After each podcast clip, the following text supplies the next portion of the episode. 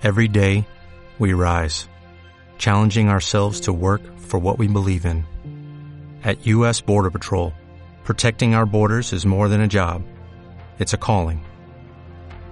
Agents answer the call, working together to keep our country and communities safe. If you are ready for a new mission, join U.S. Border Patrol and go beyond. Learn more at cbp.gov/careers. Hola, hola. Bienvenidas y bienvenidos al podcast de esta semana. Mi nombre es Armida Parada y yo soy miembro de SICA, Salud Mental Integral. El día de hoy les traigo un tema muy interesante para todas las mamás, papás, cuidadores, ¿verdad? El día de hoy les voy a hablar sobre las emociones en los niños y en las niñas nos damos cuenta que los niños empiezan a expresar sus emociones desde edades muy tempranas, desde edades muy pequeñas. Y, estas emociones son expresadas en base a situaciones vividas de manera personal o situaciones que han observado por parte de papá, de mamá o de las personas que están a su alrededor. Todas estas incluyen sensaciones físicas, pensamientos y conductas. Por ejemplo, si tenemos miedo, eh, es muy común que nos sintamos que nuestro corazón se acelera, que empieza eh, a sudarnos las manos o la frente. Es decir, nuestro cuerpo nos está diciendo que estamos en peligro. Y nuestra respuesta más innata es eh, encaminarnos a la huida o enfrentar esa situación que estamos viviendo, ¿verdad? Pero en algunas ocasiones no sabemos cómo ayudarle a este niño o a esta niña a expresar. Por eso es importante hablar de lo que es educación emocional. Es, ¿A qué se refiere esto? Es enseñar que no hay emociones buenas y no hay emociones malas, que no son dañinas ni peligrosas, que sin embargo todas y cada una de estas emociones son necesarias para el ser humano. ¿Por qué? Porque estas emociones son innatas y naturales y el cuerpo las va a expresar. Todas estas emociones las necesitamos porque cada una de ellas cumple una función en nuestra vida. Hasta esas llamadas, entre comillas, emociones negativas. Por ejemplo, eh, si tú tienes miedo, tu cuerpo a lo mejor mm, te va a alertar. A ver, ¿Qué es lo que está pasando a tu alrededor? Para el niño es igual. Casi siempre eh, cuando nosotros queremos que un niño salude a alguien extraño y él empieza así como que esa situación de miedo no lo conozco, eh, empezamos a ver sus ojos, su mirada, a lo mejor en algunas ocasiones puede temblar o ciertas conductas, pues, ¿no? Y muchas veces nosotros queremos obligarlo o obligarla a que viva esa situación. ¿Por qué? Porque no queremos eh, la decepción o, que esta persona a la que le estamos presentando nuestro hijo o hija se decepcione, ¿no? De ella o que es un mal educado, etcétera, etcétera. Entonces aquí es dejarlo vivir la emoción a los niños. Y es importante también aprender a manejar estas emociones en base a, primero que nada, conocerlas y aceptarlas, que son normales en, la vida de cada ser humano. ¿Ok? Y ahorita vamos a estar hablando de cuáles emociones son las básicas. Por ejemplo, la alegría, el enojo, la tristeza, el miedo, ¿verdad? Una de ellas, eh, vamos a empezar con la de la tristeza. La tristeza nos obliga a conectarnos con una parte interior y nos ayuda a asimilar ya sea nuestras pérdidas o cambios. Y muchas veces nos ayuda a o nos impulsa a reorganizarnos. En los niños es muy común que se sientan tristes porque el papá se fue a trabajar y lo dejó la dejó, ¿verdad? O a lo mejor una situación de divorcio o incluso también si el papá nunca estuvo eh, o la mamá nunca estuvo eh, en la crianza del niño, si a lo mejor vive con los abuelos es obvio que va a sentir esta tristeza, pues. Y es una conexión con él mismo, porque nadie le puede decir cómo es sentirse triste, porque él o ella lo va a vivir, ¿no? Entonces, en base a esto, el niño o la niña empieza a organizar a ver quién está a mi alrededor, quién sí, con quién sí cuento, ¿verdad? O en otras situaciones, por ejemplo, yo quería este, un juguete o cierto dulce, pero no lo obtuve. Entonces él organiza, ah, pues no lo tengo y voy a hacer esto otro. ¿Ok? La otra es la decepción. Es, la decepción nos ayuda a romper esas idealizaciones y a ver la realidad de manera más objetiva. Es decir, es muy común que los niños en edades tempranas idealicen mucho al papá o a la mamá, que ellos son los superhéroes, que ellos tienen los poderes, ¿verdad? Y ellos siempre están esperando que todo le resuelva a los papás. Y es muy común ahorita querer que nuestro hijo, nuestra hija tenga todo para que se sienta bien. Y es muy común escucharlo, la verdad, en, sesiones que los papás me dicen, es que tiene todo, tiene tablet, tiene teléfono, tiene internet, tiene televisión y, no entiendo por qué te comportas así, ¿verdad? Y ahí es cuando yo digo, ¿y qué tiene de ti? Pues, ¿no? ¿Qué le das tú en lo que calidad de vida, digamos, o calidad de tiempo, calidad de amor? Eh, muchas veces pensamos que dando estas cosas materiales se va a sanar esta situación emocional.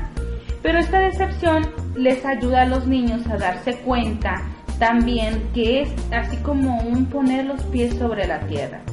Que él puede también, este, digámoslo de esa manera, eh, en base a sus recursos, cómo va a ser para salir o sentirse mejor, ¿no? y también darse cuenta que sentirse mal no está mal, pues. O sea, muchas veces buscamos que el niño o la niña se sienta bien y que sea feliz y que nunca llore, pero se vale expresar sus emociones de enojo, de tristeza, de culpa también, ¿verdad? La culpa nos impulsa a identificar también lo que no debemos o queremos repetir. Nos hace crecer y evolucionar. Siempre eh, a los niños también los hacemos, los hacemos, porque ellos no, saben en un momento esta, esta etiqueta de, la culpa. Le dices, mira, por tu culpa, tu, tu hermanito o tu amiguito o el vecinito está llorando, pero dice, ¿por qué por mi culpa, no? Hay que también mejor cambiar esta palabra de culpa por responsabilidad. O sea, yo soy responsable de lo que yo hago, de lo que yo pienso y de lo que yo siento y de las consecuencias de este pensar, sentir, actuar. ¿verdad? La culpa en algunas veces mm, nos hace sentirnos demasiado decepcionados o decepcionadas de nosotros y ya no queremos seguir, pues, ¿no? No queremos, este, porque ya aprendimos dices, no, pues ya no me va a querer mi mamá o ya no me va a querer mi papá, ¿verdad? Porque hice sentir mal a mi hermana, a mi hermano o a ellos mismos por una pelea que hubo tal vez, ¿no? El miedo también ayuda a identificar posibles peligros y puntos en los que debemos trabajar para enfrentarlos y fortalecernos a nosotros mismos. Es muy común que los niños tengan miedo a la oscuridad, a los fariseos, a los payasos, a extraños o a personas nuevas que los acaban de conocer. Entonces muchas veces hay que dejarlos expresar esa emoción porque no se quiere acercar o porque siente el miedo como tal. Eh, y hay que tomar en cuenta que estas emociones que acabo de mencionar ahorita son necesarias y son importantes, porque no, no puede haber luz sin oscuridad. Serán negativas o disfuncionales solo si no sabemos gestionarlas. Y hay que tomar en cuenta que tenemos también otro tipo de emociones, ¿verdad? Como las llamadas positivas, ¿verdad? Dentro de las positivas podemos encontrar la alegría, esta felicidad, este bienestar, que generalmente siempre queremos ser felices, ¿verdad? Siempre estamos deseando estar en felicidad. Entonces, y siempre queremos y motivamos a repetir una conducta que nos causa mucha felicidad hay que darnos cuenta que las emociones todas son importantes en nuestra vida, ¿verdad? Que cada una tiene su propia función. Que para sentir esta alegría es necesario también haber pasado por una tristeza, por un miedo, por un enojo. ¿Por qué? Porque si no lo hacemos o no lo sentimos o identificamos en su momento cada uno de ellos, ¿cómo vamos a identificar que somos felices? Entonces hay que dejar que el niño la niña se exprese, exprese qué siente. Y algo que siempre yo trabajo mucho con, con los menores es, este, ya que identifica su emoción, ejemplos, me siento feliz y lo hago yo incluso en un dibujo, ustedes pueden hacerlo allá en casa, eh, que, que se dibujen a sí mismos en una hoja, ¿no? Y en esa hoja identifiquen su emoción, por ejemplo, de tristeza en su cuerpo, dónde se siente esta tristeza, dónde se siente, si estoy enojado, dónde, en qué parte de mi cuerpo es el enojo, si es el miedo, en dónde está en mi cuerpo, si es a lo mejor este, la alegría, en qué parte de mi cuerpo la siento. ¿Por qué? Porque en base a esto, en base a esto, identificar mis emociones en mi cuerpo, yo puedo decir, ah, mira, ahorita esto que siento que es, ¿es tristeza o es enojo? ¿En qué parte de mi cuerpo está? A lo mejor un enojo es en el estómago y una tristeza es, es en el pecho, a lo mejor, ¿no? Esa quiero sacar esto que siento. Pero a veces los niños lloran según de tristeza, pero realmente es un enojo atrapado, ¿verdad?